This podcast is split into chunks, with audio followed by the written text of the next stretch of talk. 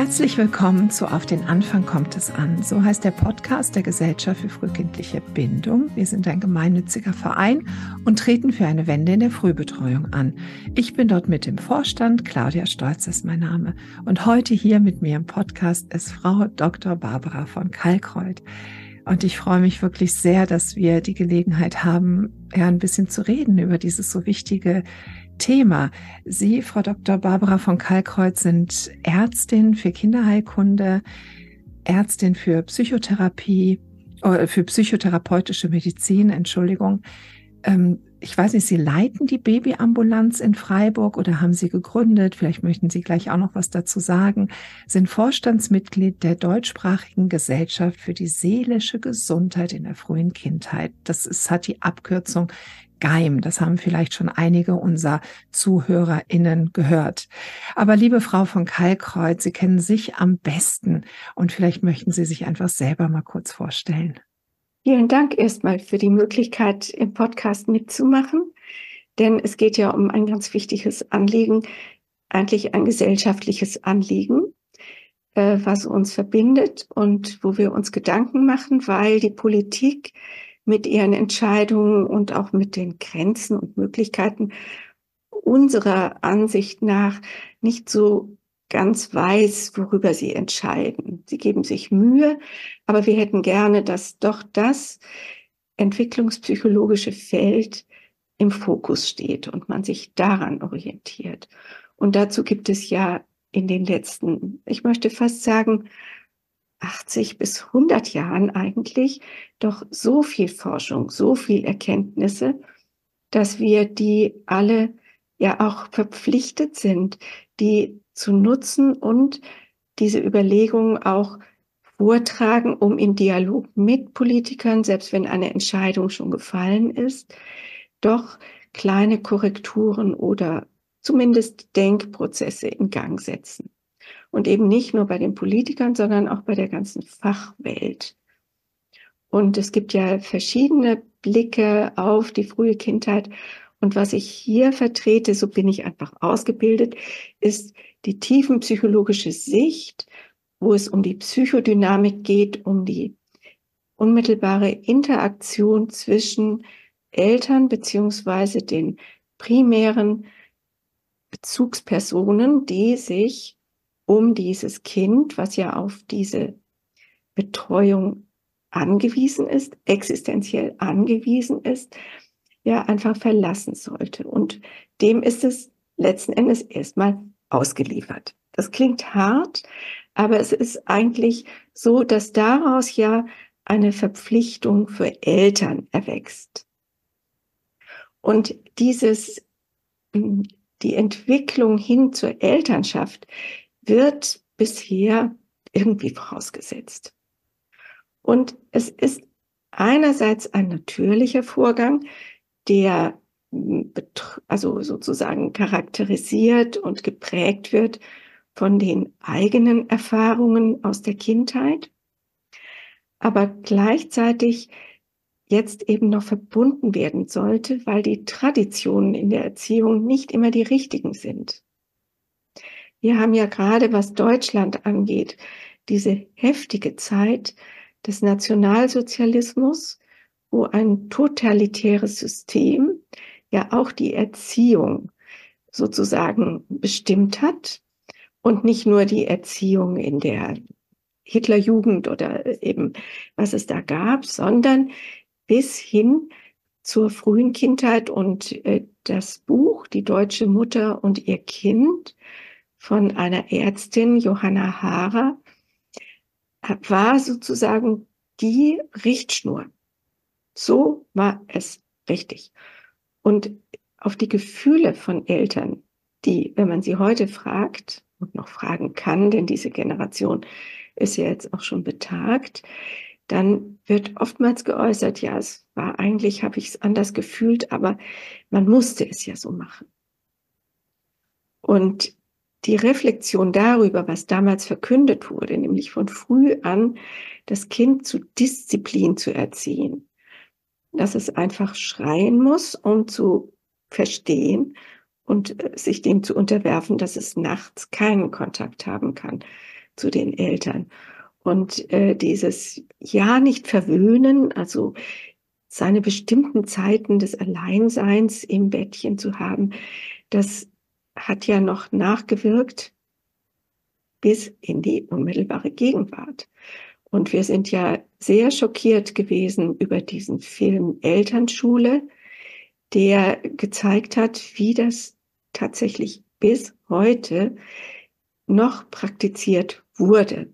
Es war gut, dass dieser Film an die Öffentlichkeit kam, so schrecklich es war, aber gleichzeitig war es möglich, hier mit Korrekturen anzufangen.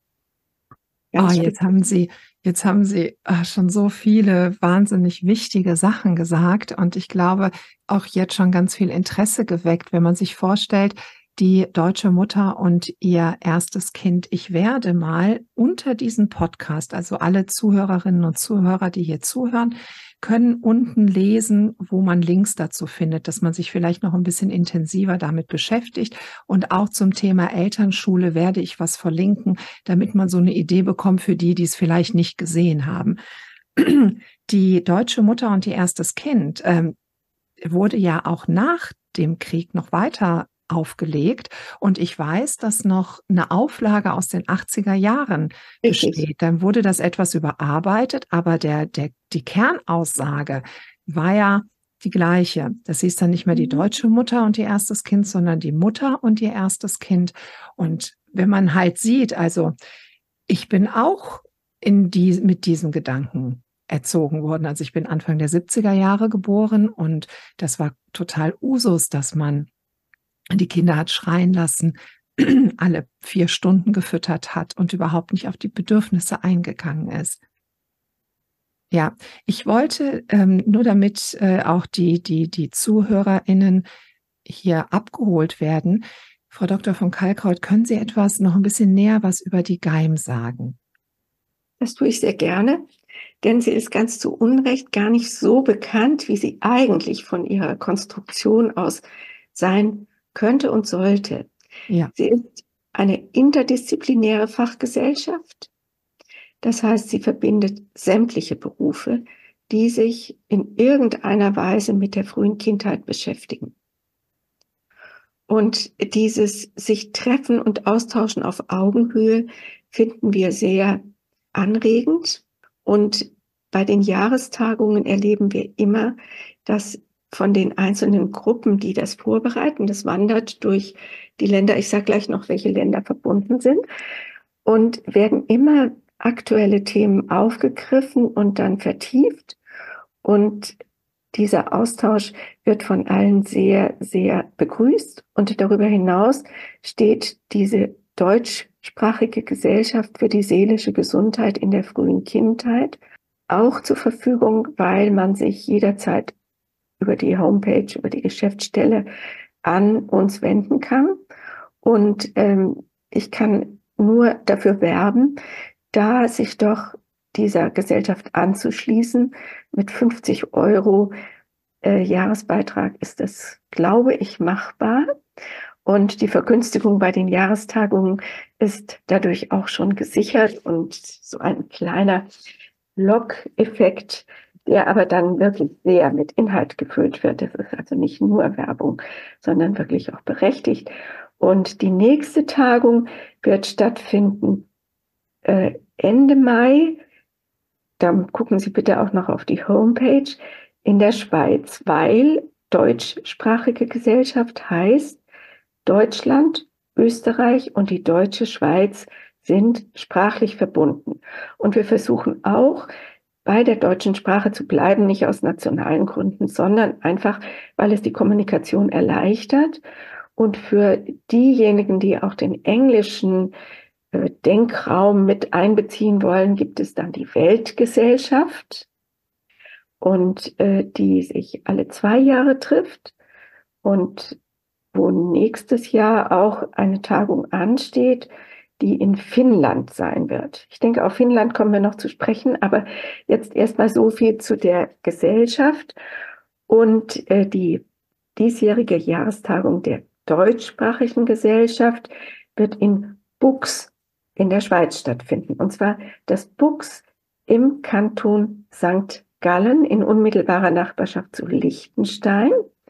Und da Liechtenstein ja auch deutschsprachig ist, wird eine erste direkte Verbindung zu Liechtenstein hergestellt und wir hoffen, dass daraus eine Erweiterung auch äh, resultiert. Und wir können also jetzt schon sagen, diese Tagung wird in verschiedener Hinsicht ungewöhnlich. Erstens liegt sie ganz in einem kleinen Ort an der Peripherie. Aber, und, und sie hat die neue äh, Perspektive mit Liechtenstein, die, äh, Liechtenstein ist sehr fortschrittlich, was die frühe Kindheit angeht, nicht zuletzt, weil die Fürstin das unter ihre Fittiche mitgenommen hat. Und, und dann wird es äh, sein auf dem Campus einer äh, Fachhochschule, also einer Universität, die auch Architekten ausbildet. Und jetzt kommt der spannende Link Architektur und frühe Kindheit. Was hat denn das miteinander zu tun? Und genau diese Überlegungen wollen wir anstellen. Da geht es natürlich um die ganz konkreten von der Architektur vorgegebenen Räume. Es geht aber auch um innere Räume und um Räume, die wir noch gar nicht kennen. Und es wird sehr spannend und auch dazu ähm, möchte ich sehr, sehr gerne einladen und Sie anregen, auf die Homepage zu gehen, die Sie auch im Link von Frau hm, Stolz genau. finden werden. Also ich werde den, ich werde alles verlinken, was wir hier besprechen, so dass man da einen guten Überblick bekommen kann. Ja. Und vielleicht machen wir dann einfach nach August nochmal einen Podcast zum Thema Architektur und frühe Kindheit. Ganz, ganz spannend. Ja. Aber um jetzt nochmal den Bogen zurückzukriegen zur frühen Kindheit im Allgemeinen. Sie haben ja eben davon gesprochen, wie wir hier geprägt sind und mit was für einem Blick auf die frühe Kindheit wir großgezogen sind.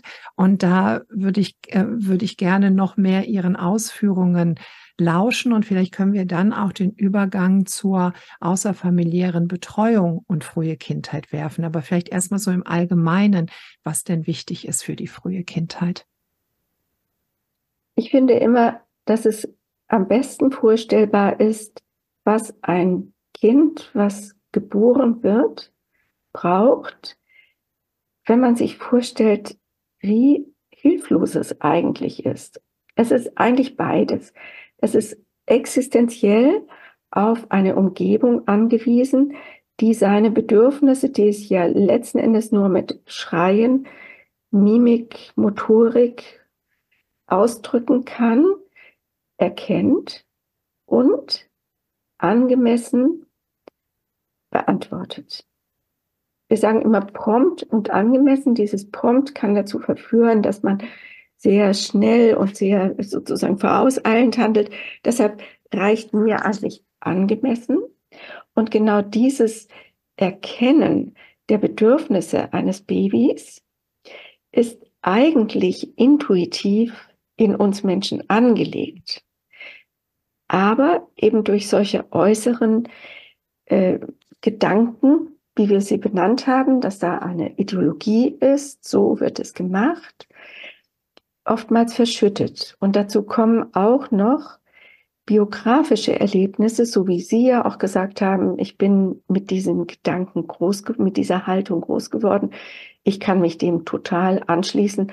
Ich bin 75 Jahre alt, das heißt noch näher dran an dieser Zeit, wobei ich also schon äh, es nicht in der Härte erlebt habe, aber es war schon klar, es gibt strenge Regeln und da hatte man als Kind nicht so viel zu sagen.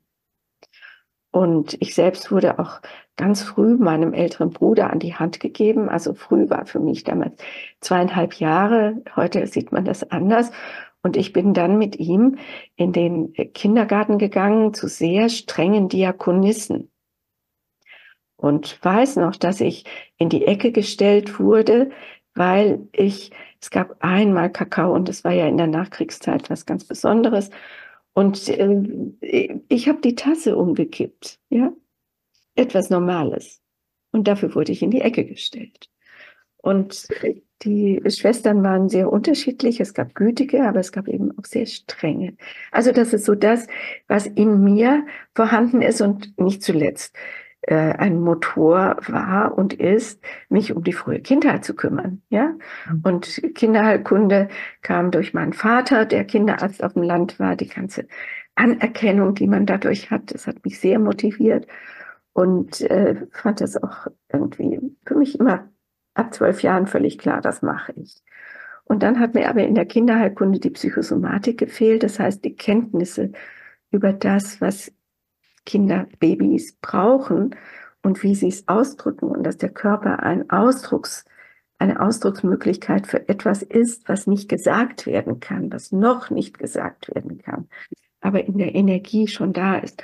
Und diese bis dahin nicht so äh, gängige Sprache der Psychosomatik hat mich dann einfach immer weiter äh, vorangetrieben letzten Endes äh, zu all den psychodynamischen und neurobiologischen, neuropsychologischen Erkenntnissen, die wir mittlerweile haben.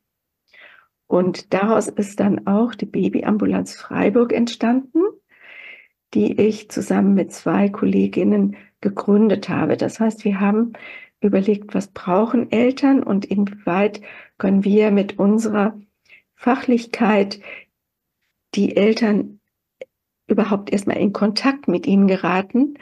Denn das war ähm, 2003, also von 1997 bis 2003 war unsere Vorbereitungszeit. Wir haben viel gelesen, wir haben uns getroffen, wir haben uns ausgetauscht, wir haben geschaut, wo gibt es denn Modelle, die es damals durchaus schon gab. Also das Kinderzentrum München war eins. In Stuttgart gab es schon eine kleine Gruppe, die sich psychotherapeutisch mit der frühen Kindheit ähm, sozusagen in der Versorgungsebene bewegt hat.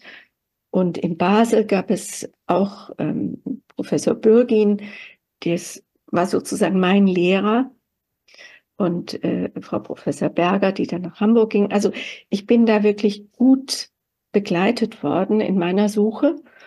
Und diese Babyambulanz ist ein niederschwelliges psychotherapeutisches Angebot für Eltern, die sich einfach melden können, wenn irgendwelche Fragen sind, ohne die äh, Psychotherapie, jetzt muss ich noch etwas einschieben. Die Psychotherapie war ja zu der damaligen Zeit noch so etwas diskriminierend, also die psychischen Erkrankungen haben ja auch ihre äh, schwierigen Wurzeln, also die Einschätzung der psychischen Erkrankungen, ihre schwierigen Wurzeln im Dritten Reich, wo es ja dann sofort um Euthanasie ging oder sehr schnell um Euthanasie ging. Auch die Kinderheilkunde hat ihre nationalsozialistische furchtbare Geschichte, die äh, dankenswerterweise von Professor Seidler, der hier in Freiburg war, als Medizinhistoriker wirklich in Worte gefasst wurde und an die Öffentlichkeit gebracht wurde und auf den Tagungen der Kinderärzte, den Jahrestagungen der Kinderärzte auch zur Sprache kam. Also da ist viel Arbeit geleistet worden und ähm, muss einfach weiter äh, immer wieder in Betracht gezogen werden. Also das niederschwellige Angebot, dass Eltern wirklich die Psychotherapie nicht als ähm, bedrohlich erleben, wir sind psychisch krank, sondern dass es etwas ist, was völlig normal ist. Der Übergang in die Elternschaft ist eine Phase der Verunsicherung bis hin zur Krise, Sie ist eine Phase der psychischen Labilisierung, die einerseits normal ist, weil diese Veränderung in der Wahrnehmung hin zu den Bedürfnissen des Babys ja ein biologischer Vorgang ist, der aber bei Menschen, die schon psychische Krisen erlebt und nicht vollständig bearbeiten konnten, dann wieder aufbrechen kann. Ja. Und deshalb ist es für uns ganz wichtig, der Übergang in die Elternschaft mhm. ist eine Zeit der Krise, wenn man sie in einen Gesprächszusammenhang bringt, so wie auch jetzt durch den Podcast, erwächst daraus eine Chance ein Entwicklungsschritt und es ist eben nicht nur so, dass das Baby sich entwickelt, sondern die Eltern entwickeln sich auch. Und nicht nur die Eltern, sondern man kann das ja immer in einem größeren Zusammenhang sehen. Großeltern, Familien, Verbände, Kultur. Also wie man es auch fasst. Es wird ja in, auf allen Ebenen wird ja was angesprochen. Also wenn ein neues Baby in die Familie kommt, dann wird ja jeder angesprochen. Also die Großeltern werden an ihren Erziehungsstil erinnert. Sie werden an ihre eigene Kindheit erinnert. Das ist, äh, wir haben ja eben viel auch über den Nationalsozialismus, also nicht viel, aber wir haben ihn angesprochen, mhm. über diese Zeit gesprochen. Jetzt könnte man ja fast meinen, das ist ja alles schon lange her, das ist ja alles vorbei. Aber es betrifft ja eben uns und unser oder das Erziehungsverhalten der heutigen Eltern ja auch, weil das ja immer wieder weitergegeben wurde und auch heute noch ein großer, großer Bestandteil ist. Viele Eltern möchten gerne irgendetwas verändern, weil sie auch spüren, dass etwas anders sein darf heute, aber sie haben da noch nicht so richtig den Zugang oder es sind immer noch verschiedene Meinungen. Viele sagen, verwöhn dein Kind nicht zu arg, das könnte zu einem Tyrannen werden. Da gibt es ja heute auch Bücher drüber. Das Kind muss schnell auch lernen, unabhängig zu sein. Es muss Kontakte zu anderen Kindern bekommen, damit es überhaupt sozialfähig wird. Ich würde gerne von Ihnen wissen, was denn so aus Ihrer Erfahrung so die Bedürfnisse von Kindern, von so ganz kleinen Kindern sind. Also als allererstes die Bindungssicherheit, dass seine Bedürfnisse, die es äußert, wahrgenommen werden, selbst wenn sie erstmal nicht im Sinne, wie es das Kind jetzt brauchen würde, beantwortet werden. Aber dieses Wahrnehmen und sich davon ansprechen lassen der Bezugsperson finde ich Ganz, ganz wichtig. Und da sollte alle Bemühungen hingehen, dass Eltern begleitet werden in diesem Übergang und ähm, eine Normalität sich entwickelt, was die Fragen angeht, dass man Fragen hat, aber da braucht man eben Menschen, an die man sich stellen kann.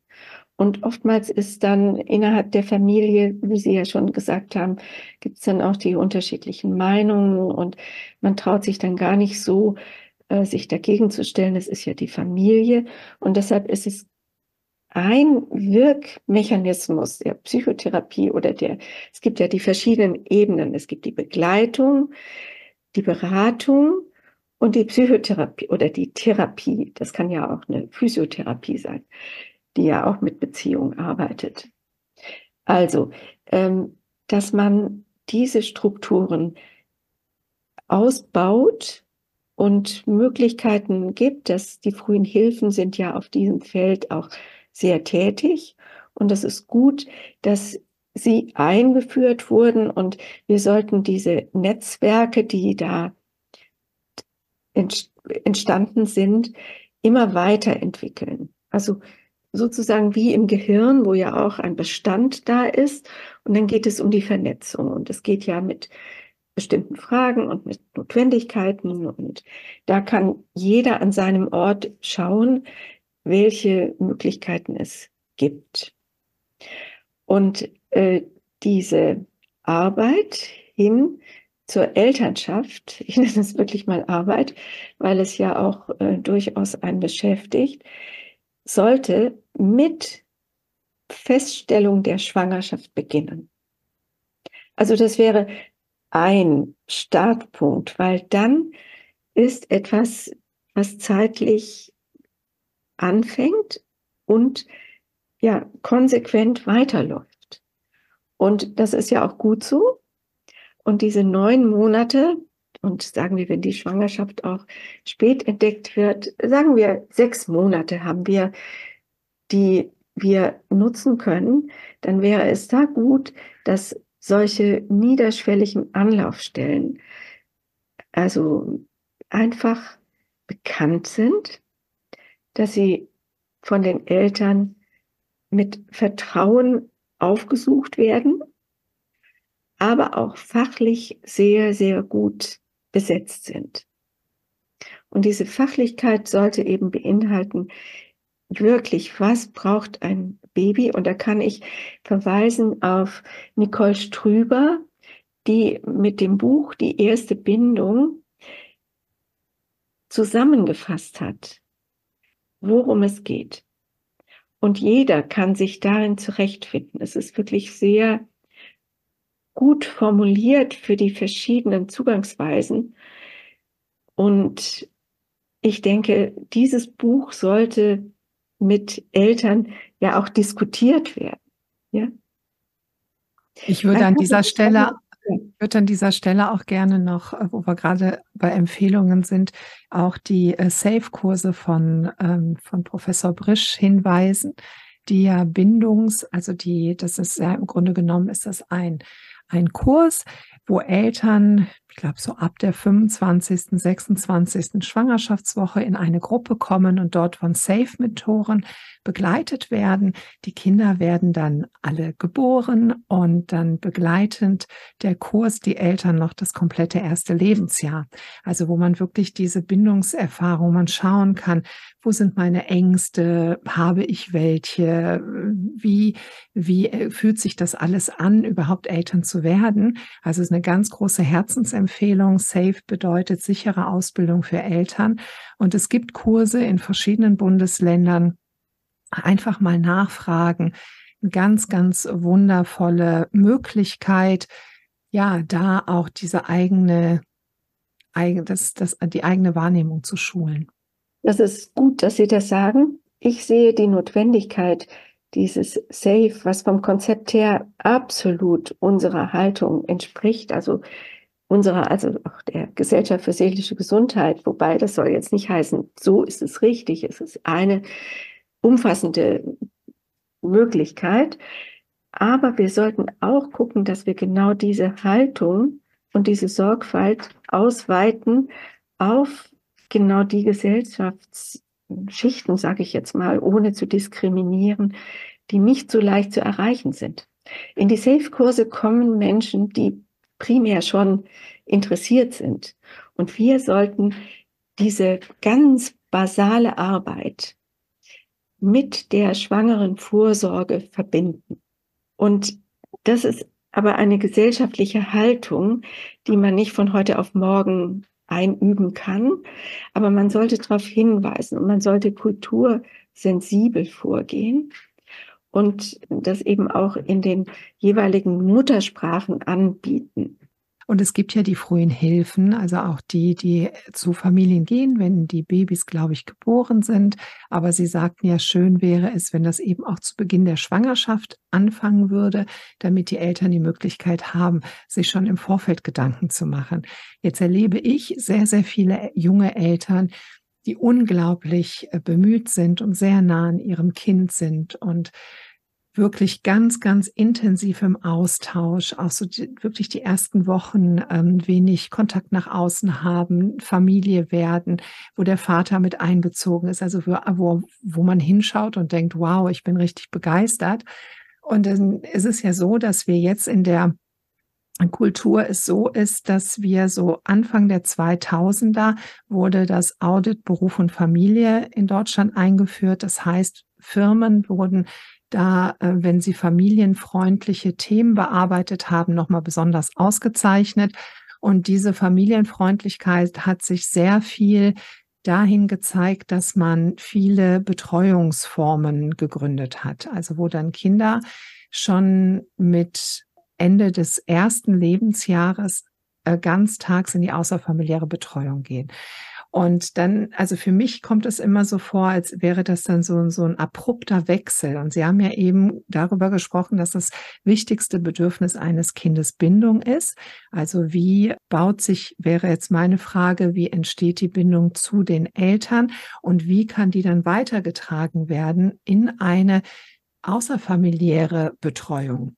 Das sind jetzt viele Fragen, ich weiß. ja, ja, aber äh, es lässt sich immer wieder an den roten Faden sozusagen anknüpfen, der vom Kind ausgeht. Es braucht die Sicherheit, ich werde gehört, ich werde aufgenommen, ich werde gehalten und bekomme das, was ich brauche.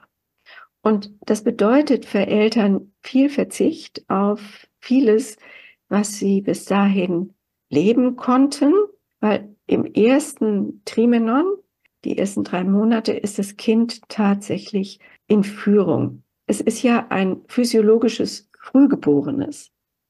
Das hängt wieder mit der intrauterinen Entwicklung, mit dem Geburtsweg und mit der Größe des Kopfes zusammen.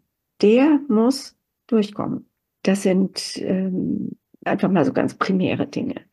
Ab dem dritten Lebensmonat fließende Übergänge natürlich. Also wenn man das so einteilt, ist das ein bisschen starr, aber es ergeben sich immer fließende Übergänge. Und man muss auch sagen, Kinder sind sehr verschieden. Sie bringen eine Temperamentsausstattung mit, die eine Mischung ist aus genetischer Ausstattung, aber auch aus Erfahrungen während der Schwangerschaft. Also wenn da sehr viel Stress war, dann gehen die Stresshormone der Mutter über auf das Kind und prägen etwas seine Antwort auf Stress. Und es sind dann Kinder, die nicht so leicht zu beruhigen sind. Aber das ist keine Bedrohung und kein sozusagen, heißt nicht, das ist ein lebenslängliches Urteil, sondern es entwickelt sich im Laufe der Zeit, wenn gute Antworten darauf gegeben werden, gute Reaktionen seitens der Bezugsperson.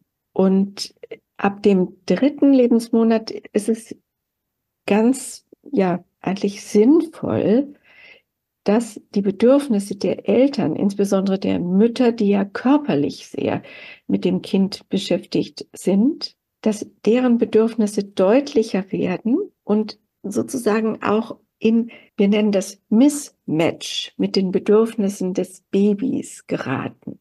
Das heißt, eine Mutter, als Beispiel, eine Mutter sollte die Möglichkeit haben, sich morgens einfach körperlich frisch zu machen, ihre Zeit zu haben.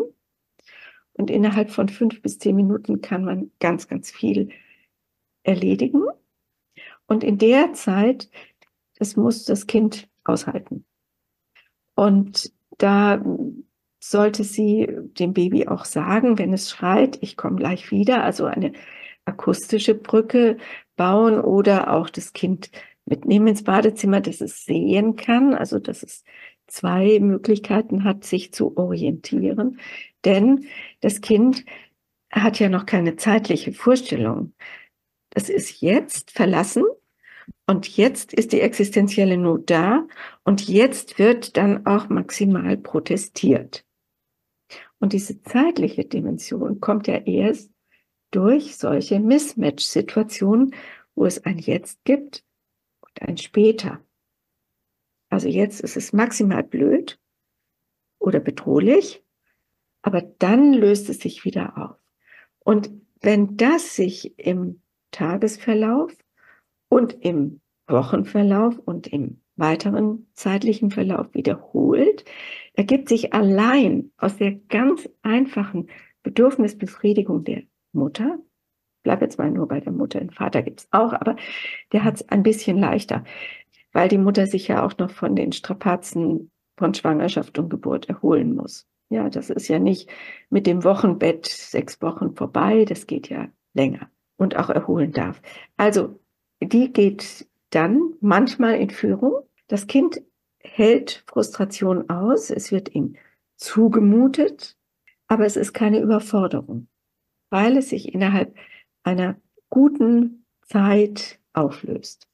Und ich habe dann immer diese fünf Minuten Sequenzen, die man dann auch erweitern kann. Und so kommt man zu einer ganz einfachen Strukturierung des Tages. Die Mutter ist entweder in Hörweite oder mhm. in Sichtweite. Ja. Also so, das ist jetzt, die räumliche Trennung ist nicht zu weit. Also es ist ja. schon so, ja. dass, dass die ähm, Überfor- oder Nicht-Überforderung auch dadurch also, dass sie dadurch abgefedert wird, dass die Mutter ja hörbar ist. Ja. Da irgendwie man wahrnimmt oder das Kind die Möglichkeit hat zu hören, die Mutter, die ist da. Aber jetzt nicht hier, um mich auf den Arm zu nehmen oder ähnliches, sondern. Mhm. Genau. Und das ist einfach gut, diese kleinen Frustrationsmomente, die sich einfach ergeben, äh, zu wissen, ich darf das, ich darf mein Kind auch frustrieren, mhm. weil ich ja hinterher kann ich das ja wieder aufholen und das macht eine gute Erfahrung. Mhm. Es macht die Sicherheit eigentlich größer. Mhm. Und Entwicklung ist nur mit diesen Spannungsmomenten möglich. Und wir Erwachsenen wissen ja auch, dass wir täglich dazulernen. Und am meisten lernen wir aus kleinen frustrierenden, kleinen oder größeren frustrierenden Erlebnissen. Ja, besonders wenn eben, wenn sie sich dann auch wieder auflösen. Wenn es sich auflöst. Ja. Und deshalb ist es ganz wichtig, da diese strukturierenden Elemente auch mit den Eltern mal durchzugehen, wie sie sich so einen Tag vorstellen können oder auch wünschen. Denn es war wirklich ganz häufig in der Babyambulanz, dass die Mütter berichtet haben, also ich bin mittags um eins noch im, Schlafanzug und äh, ich habe noch nicht gefrühstückt und dann nehme ich Schokolade und dann äh, und schon ist der Teufelskreis da. Ich glaube, da fühlen sich jetzt sehr viele Mütter, die das hören, angesprochen. Aber vielleicht sollte ich gleich zu dem frustrieren noch die Nächte dazu nehmen. Die Nächte sind anders als die Tage, weil da das unmittelbare sich orientieren für das Baby und jetzt kommen ja auch die Räume dazu, ja, mhm. wegfällt oder ganz reduziert ist. Da ist es dunkel. Und deshalb fordern Babys in der Nacht sehr viel mehr Nähe ein als am Tag, weil da viele Orientierungsmöglichkeiten wegfallen. Auch die sonstigen Geräusche des Alltags sind anders. Es gibt die Geräusche der Nacht, aber die sind einfach für das Baby nicht so hilfreich. Und da sollte eben auch viel Entlastung für die Mutter entstehen, dadurch, dass die Väter dann auch das unruhige Kind eine Weile nehmen. Aber die Entlastung der Mutter funktioniert nur, wenn sie sich akustisch abkoppelt. Denn die Ohren schlafen nie. Ja. Das ist ein große, also eine große Sicherheit für uns. Gott sei Dank tun sie das nicht. Und eben taube Menschen sind da sehr, sehr im Nachteil, sind auch im Alltag sehr, sehr gefährdet. Ja, also auch Blinde. Aber bei Blinden äh, heißt es immer, die können sich durch dieses Tasten noch etwas besser orientieren, während die, die stumm, äh, taubstummen, tauben Menschen da es schwieriger haben. Aber man sollte jetzt nicht überlegen, wer hat es schwerer, sondern mhm. nur nochmal zurück aus der Perspektive des Babys. Es braucht mehr Sicherheit. Die Mutter sollte sich akustisch schützen vor dem Kind, wenn man es jetzt mal so dramatisch ja. Sie weiß ja, dass das Kind gut versorgt ist. Richtig. Also wenn sie die Sicherheit ja. hat, dass das Kind gut versorgt ist, man ja, sollte sich genau. akustisch nicht schützen, wenn man das Kind in ein Zimmer legt und die Tür schließt. Sondern ja, wenn das Kind mit dem Vater Richtig. versorgt ist und man genau weiß, dass auch ein Verschlucken oder sonstiges ausgeschlossen ist. Also es gibt jemand, der sich um das Kind kümmert, dass man dann die Möglichkeit hat, sich akustisch zu schützen, ja. Mhm. Wir sprechen jetzt von Kindern, von Babys, die Mutter und Vater haben. Mhm. Ich finde, die Alleinerziehenden mhm. sollten sehr gut begleitet werden, schon von vornherein. Und da kann man jetzt in der Nacht nicht irgendwelche hilfreichen Geister rufen. Aber man sollte wirklich so ein, ein Vorgehen mit den Betroffenen besprechen, dass wenn ein Baby wirklich einem nachts den letzten Nerv raubt und schreit und schreit und schreit, dass dann Folgendes gemacht wird, dass man dem Baby sagt, ich kann jetzt nicht rausfinden, wie ich dich beruhigen kann. Mhm. Und ich leg dich jetzt in dein Bettchen und ich rufe jetzt eine Nummer an, denn es gibt diese Hilfsnummern, die vielleicht auch im Link gut aufgehoben sind und die wirklich dann eine zumindest Umleitung der Spannung bei der Mutter zumindest bewirken. Dass sie gehört wird, dass sie sagen kann, dass sie vielleicht etwas ähm, mitgeteilt bekommt von demjenigen, der die Frage beantwortet und zumindest mal Beistand leistet. Ja. Und da sind wir ja auch wieder so schön aufgestellt. Also diese Dinge gibt es. Und ja. die dürfen auch genutzt werden und sich einfach mal mitzuteilen, auch in der Nacht jemand zu sagen, ich kann nicht mehr. Ich weiß jetzt nicht, was ich tun kann. Und das hilft so sehr, dass man danach auch wieder die Kraft hat, sich weiterhin ums Kind zu kümmern. Oder vielleicht wird auch ein Impuls gegeben, wie denn eine mögliche Lösung ausschauen könnte. Oder, oder, oder man kommt, man hat wieder die geistige Kapazität, selber auf Lösungen zu kommen. Es ist ja so, dass bei Kindern, äh, vielleicht möchten Sie dazu noch was sagen, es so ist, dass das Aussuchen der Bindungsperson quasi auch in diese Zeit so fällt, wo Kinder schauen, wer ist denn jetzt hier so der besondere Mensch in der nächsten Zeit für mich? Also Kinder wählen da und meistens fällt die Wahl auf die Mutter. Das hängt nicht zusammen damit, dass sie es besser kann als der Vater, sondern dass einfach diese lange körperliche Verbindung da ist. Und das sollte jetzt die Väter nicht kränken und sagen, na, also dann mach du mal und dann ist die Belastung der Mutter da, sondern sie sollten wissen, dass ihre Andersartigkeit für das Kind interessant ist oder interessant wird. Und dass sie diese Andersartigkeit dem Kind auch zumuten dürfen.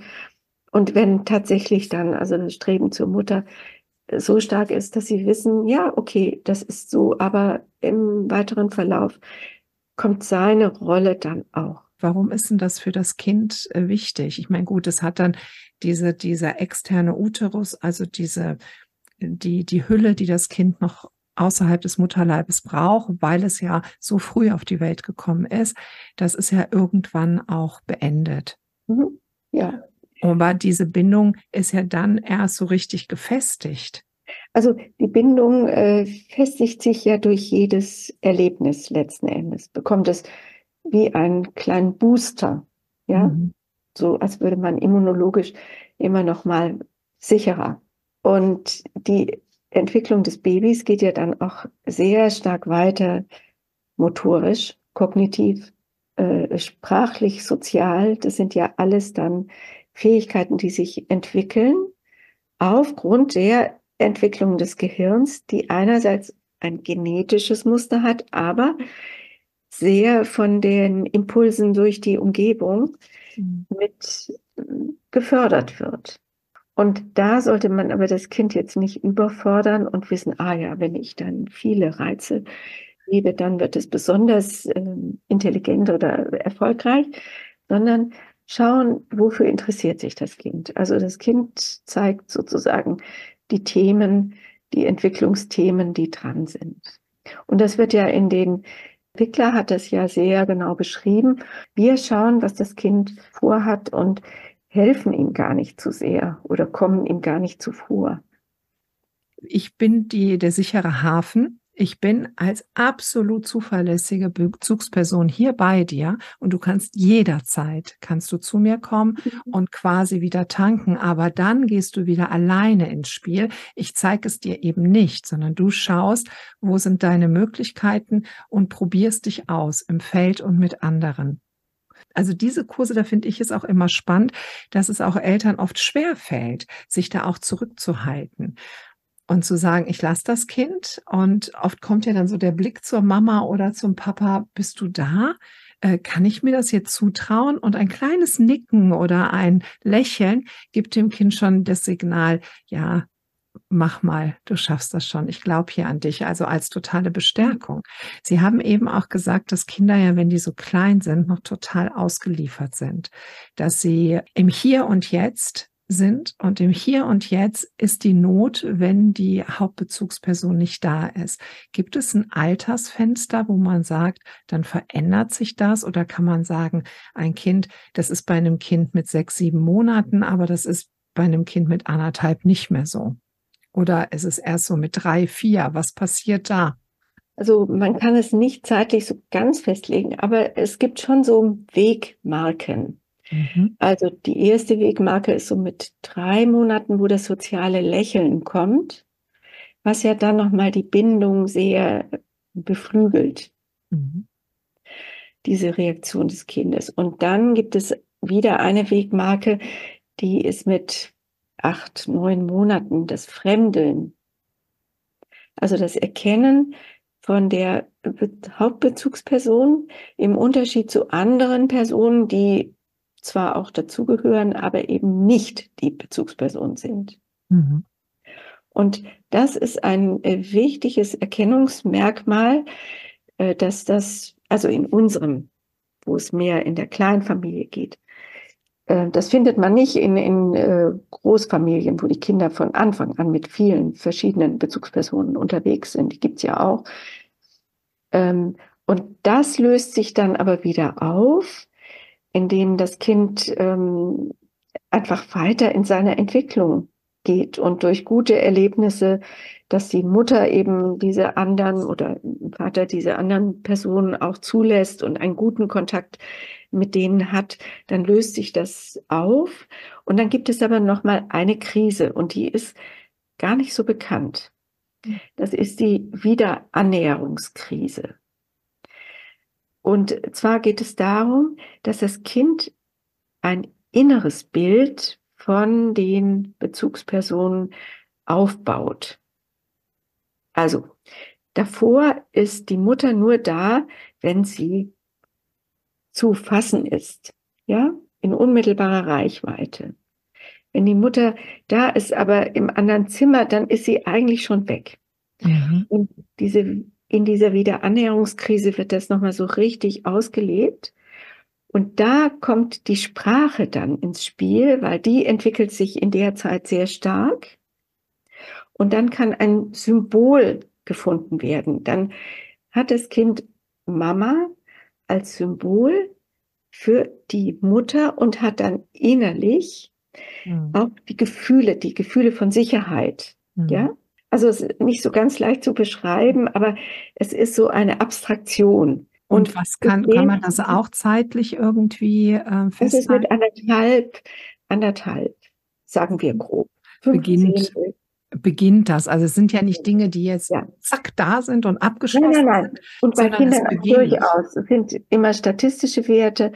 Und bei Kindern ist es unterschiedlich. Es gibt auch Kinder, die mit sechs Monaten schon sehr deutliches ja. Fremdeln, also man sagt das Fremdeln ist so ein bisschen so eine Verkleinerung, ja. Aber es ist so ein Kürzel, was sehr bekannt ist. Und was ist, wenn ein Kind jetzt mit zehn Monaten äh, die Möglichkeit hat, ein paar Wochen eine außerfamiliäre Einrichtung kennenzulernen, zu lernen und dann halt sehr viel Zeit am Tag dort verbringt? Also ich spreche immer gerne von der institutionellen Betreuung. Es gibt ja sehr viele Möglichkeiten. Es gibt vielleicht auch noch die, die Oma oder vielleicht eine Tagespflegeperson mit ganz wenig Kindern oder der, der Vater, Onkel, Tante, so, das sind ja auch mhm. außerfamiliäre Betreuungsmöglichkeiten. Aber ich spreche jetzt mal von der institutionellen Betreuung der Kinder. Wie ist das denn, äh, wie ist das denn, wenn die Kinder dann so einen Übergang dorthin machen? Das ist genau ein ganz, ganz schwieriger Punkt. Wenn man ihn entwicklungspsychologisch betrachtet, dann müsste man fast sagen, es ist einfacher, ein Kind mit sechs Monaten einzugewöhnen, aber natürlich sehr aufwendig, weil die Bedürfnisse mit sechs Monaten einfach noch sehr zeitaufwendig sind. Das schafft man mit dieser, mit dem Personalschlüssel niemals. Also insofern lassen wir das mal beiseite und sagen, die politische Entscheidung mit zwölf Monaten hat jedes Kind einen Anspruch darauf, entspricht überhaupt nicht den entwicklungspsychologischen Tatsachen, sondern ist relativ willkürlich festgesetzt. Jetzt hat sich die GEIM ja auch sehr äh, damit beschäftigt, wie eine außerfamiliäre Betreuung aussehen müsste, damit es funktioniert. Wir als Gesellschaft für frühkindliche Bindung sagen, dass ein Kind mit frühestens zwei Jahren für wenige Stunden in eine qualitativ sehr hochwertige außerfamiliäre Betreuung gehen kann und dass dort auch sicherlich sehr, sehr förderliche Impulse für die Kinder da sind. Aber jetzt haben wir ja eine andere Zeit. Die Kinder haben einen Rechtsanspruch und dann kommen wir gleich auch auf außerfamiliäre Bildung, also auf institutionelle Bildung mit Vollendung des ersten Lebensjahres. Das ist einfach ja ein Fakt, der hier in Deutschland seit 2012 im Gesetz steht.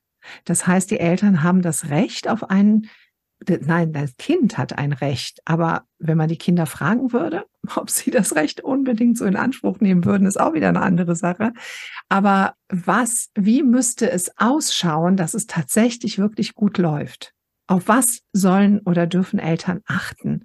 Wo darf das Augenmerk hingehen? Welche Impulse ähm, auf, weil Sie haben eben auch gesagt, dass zum Beispiel, als man früher den Eltern sagte, stillt euer Kind nur alle vier Stunden, lasst es schreien, die Lungen müssen stärker werden, geht nicht hin, erwidert nicht den Blickkontakt und, und, und, dass, das, dass es sich angefühlt hat, als wäre es nicht richtig. Aber man hat es trotzdem gemacht, weil halt alle es gemacht haben und wir alle gesagt haben, so muss man es machen.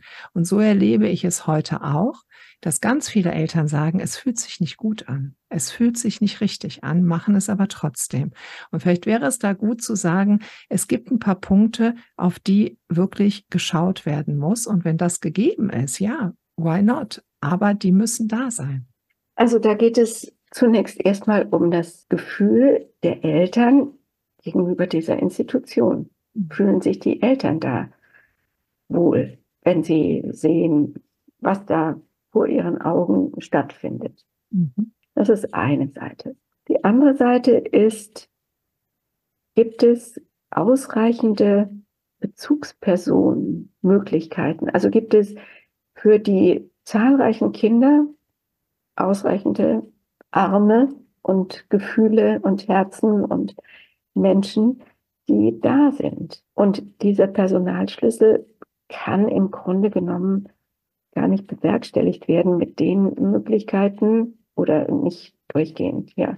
Es ist schwer zu beurteilen, wann wirklich der richtige Zeitpunkt ist. Und wir würden von der Entwicklungspsychologie her sagen, also mit nach der Wiederannäherungskrise, wenn das Kind wirklich auch sprachlich so primäre Fähigkeiten hat, die ja auch mit einer inneren Reifung korrespondieren, dann mit anderthalb könnte man das ansetzen. Zwei Jahre ist schon ein Zeitraum, der ist aus der Forschung gefunden worden, nicht zuletzt mit den rumänischen Waisenkindern, die man adoptiert hat und wo man festgestellt hat, da lässt sich noch ganz viel entwickeln. Aber ich bin nicht ganz sicher, ob man das so eins zu eins auf die Kinder, die jetzt eben nicht dieses Schicksal haben, übertragen kann. Und deshalb wäre ich da ein bisschen, sagen wir, großzügiger nach unten mit aller Vorsicht. Mhm. Denn bei der Eingewöhnung geht es nicht darum, dass alle Beteiligten aushalten, dass das Kind so und so lange unglücklich ist, sondern es geht wirklich darum, wie reagiert das Kind darauf und reagieren die Eltern darauf und da flexibel sein und sagen, wir machen einen Versuch, aber wir sind auch bereit, das nochmal anders zu beurteilen und zu sagen, nein, jetzt noch. Ja. Aber mit einem Jahr ist einfach viel Anstrengung verbunden. Und was ich immer wieder erlebt habe, jetzt aus der Perspektive der Babyambulanz, nicht aus der Perspektive als Kinderärztin. Also aus der psychotherapeutischen Perspektive ist, dass die Kinder ganz oft krank geworden sind. Also schon während der Eingewöhnung und dann auch im ersten Jahr. Das heißt, man könnte auch sagen, man erspart allen Beteiligten viel Mühe und auch den Institutionen ja viel Kraftverschleiß, wenn man den Eintritts, das Eintrittsalter durchaus anderthalb bis zwei Jahre. So. Und da wäre, das wäre ja auch ein sehr guter Argument, ein sehr gutes Argument in Richtung Arbeitgeber, dass man sagt, es ist nur durch den Rechtsanspruch nicht so, dass das dann wirklich alles gut funktioniert. Und dass man da mal drauf achtet und so guckt, man kann das ja auch so im Bekanntenkreis eruieren. Wie ist das denn so bei euch gelaufen? Dass man wirklich schaut, wenn man es einfach später ansetzt und sich mehr Zeit lässt, dass das ist ein Vorschuss, damit es später besser funktioniert. Also dieses Ruckzuck und je früher, desto besser heißt nicht, wenn wir es dann geschafft haben, dann geht es gut, sondern wenn die Kinder dann dieses, dieses Stresserleben haben, kann das super, super lange nach hinten gehen. Und das Erkennen von Stress bei Kindern ist nicht ganz einfach. Also es gibt ja die drei Grundreaktionen, die wir Menschen haben. Das heißt, der Protest, also wir nennen das die drei F. Mhm. Und aus dem Englischen Fight, mhm. der Kampf, das wäre der Protest. Flight wäre, das Kind ähm, macht lauter Bewegungen, das, ist, das zeigt, ich will das nicht, zieht sich auch zurück. Mhm. Und dann gibt es noch das Freeze. Mhm. Das Einfrieren, das heißt, das Kind ist brav. Ja, in diesem furchtbaren Ausdruck, wie man Kinder früher lobend beschrieben hat. Ja, dieses lobend beschreiben ist aber heute auch so. Also Kinder, die wenig sagen, sind herzlich willkommen irgendwie, auch in ja. Einrichtungen. Und es heißt immer so, also ich ähm, weiß das, weil ich viele Erzieherinnen, Erzieher ausbilde, Tagespflegepersonen und auch während der Eingewöhnungszeit. Wenn man fragt, wie geht's euch, wie läuft es? Ah, ja, läuft gut. Drei Kinder sind schon total ruhig, aber bei zweien läuft's noch gar nicht gut die scheinen zu eng zu gebunden zu sein. Da können die Eltern nicht loslassen. Das oh, ist, also die zeigen noch, die zeigen noch zu viel Vehemenz. Aber da gehen ja auch Eltern von aus, dass ähm, es hat nicht lange geweint, es ist ganz schnell ruhig geworden, dass das ein Zeichen von, oh, jetzt hat mein Kind keinen Stress mehr ist, hat. Und das, das ist, das muss sich verändern im Kopf. Das muss sich verändern, weil da kann man ja die Kinder beobachten und wenn man dann auch ihr Spielverhalten oder so beobachtet. Aber klar, ruhige Kinder in einer großen Gruppe, wenn man vielleicht alleine mit sechs, sieben unter Dreijährigen ist, da kann man auch die Schreienden nicht gebrauchen. Also ich kann da schon die Kolleginnen und Kollegen auch gut verstehen. Ganz genau, denn das, die sind ja auch in einem Dilemma. Absolut. Es ist ja nicht so, dass sie darüber weggehen. Nee. Und wir wissen ja auch, dass der Krankenstand unter diesen äh, Frühbetreuerinnen, äh, Fachkräften ja enorm hoch ist und auch der Berufswechsel. Denn es ist wirklich eine unglaubliche emotionale Arbeit und die emotionale Arbeit schlägt sich körperlich nieder. Also es ist keine Arbeit, die man sehr gut bis in die Rente machen kann. Das kann ich sagen. Rein körperlich und auch rein. Also man sollte, man sollte diesen Menschen Pausen gönnen oder mit anderen Altersstufen oder ein Sabbatical oder etwas mhm. oder kürzere. Ich finde kürzere Arbeitszeiten, aber dann geht es auch wieder um die Kontinuität der Betreuung. Dann, ähm, also sehr, sehr komplex ja, und letztendlich für mich liegt die Lösung darin, bitte fangt später mit der außerfamiliären Betreuung an. Das wäre ja fast schon ein Schlusswort, aber nein, nein, so äh, zwei, drei Sachen haben wir noch. Wir, ähm, es wird ja, wir haben eben nochmal den Kontext frühe Bildung angesprochen. Das wird ja so nett verpackt. Also auch hier, falls irgendwelche politisch tätigen Menschen uns zuschauen, auch dieses äh, Bildungsthema. Ne? Wir hatten gerade eine Neuauswertung von PISA und Deutschland hat ja schon wieder so schlecht abgeschnitten und, und, und. Und jetzt hat man schon den Kindern, gibt man schon den Kindern so früh die Möglichkeit, äh, wirklich Bildung zu genießen. Also auch pädagogische Fachkräfte werden geschult, geschult, geschult. Wie kann man Kindern noch mehr beibringen und, und, und.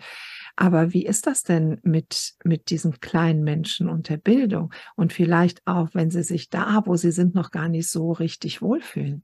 Also, für mich ist das ein Widerspruch. Frühe Kindheit und dem, was wir unter Bildung verstehen, dass also viele Inhalte schon nahegebracht werden, das ist völlig unverbunden.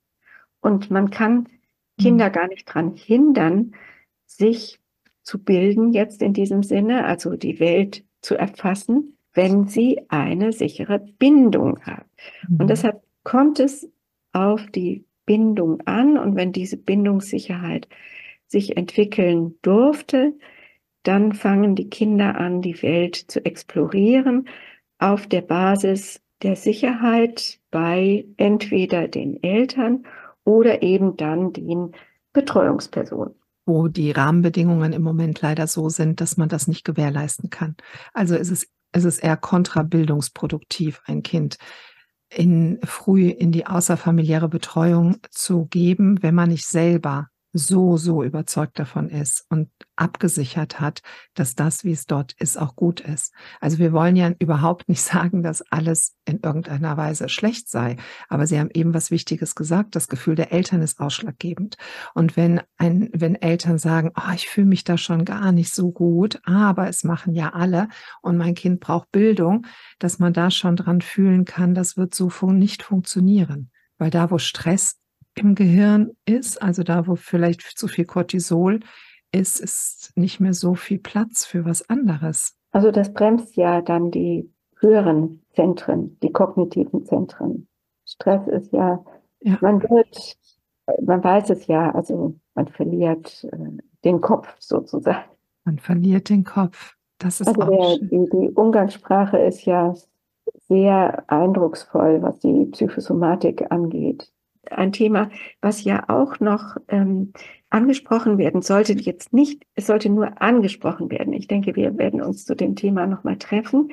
Das sind die digitalen Medien, die ja überall sind und die natürlich die Aufmerksamkeit von Anfang an auf sich ziehen und gleichzeitig eine große Irritation für die Babys darstellen, denn die Medien sind stärker als die Babys.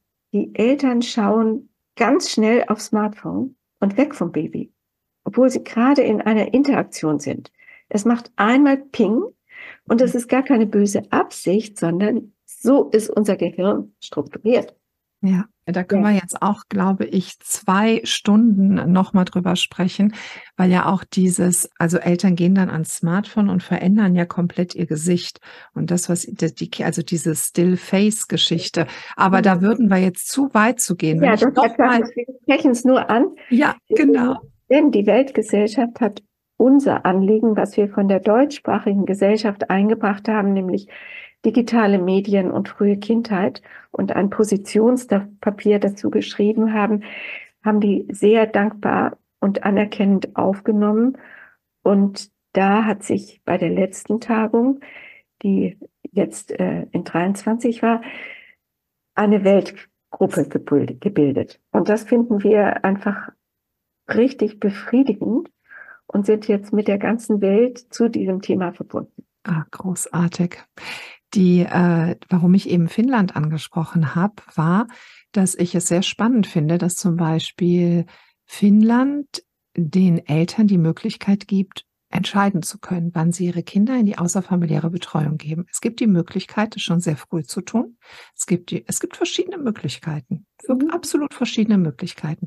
Es gibt aber eben auch die Möglichkeit, dass man sein Elterngeld verlängert, dass man die Möglichkeit hat, zu splitten, dass die Kinder halt länger innerfamiliär betreut werden durch unterschiedliche Modelle.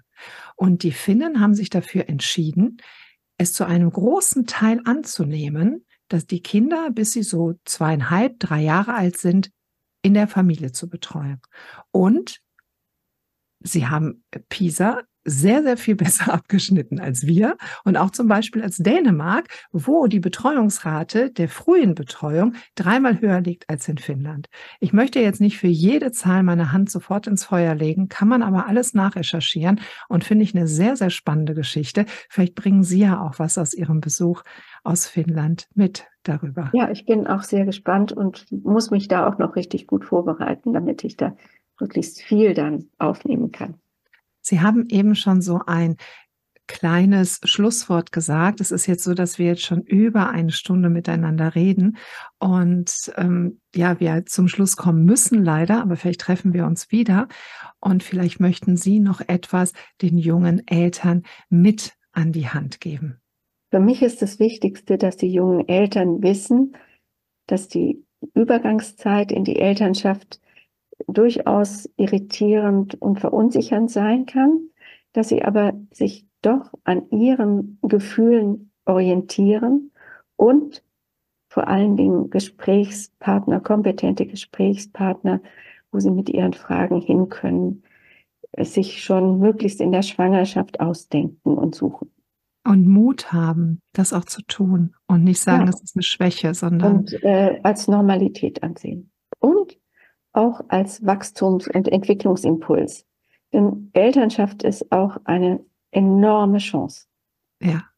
Darauf sollte es dann letzten Endes rauslaufen. Und Bildung kommt von selber später.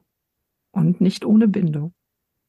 Und hat Bindung als Voraussetzung. Es ist ja auch wunderbar, dass diese Begriffe so nah beieinander liegen. Frau Dr. von Kalkreuth, ganz, ganz lieben Dank für diesen Podcast, für all die Impulse, die wir jetzt hier mitnehmen dürfen.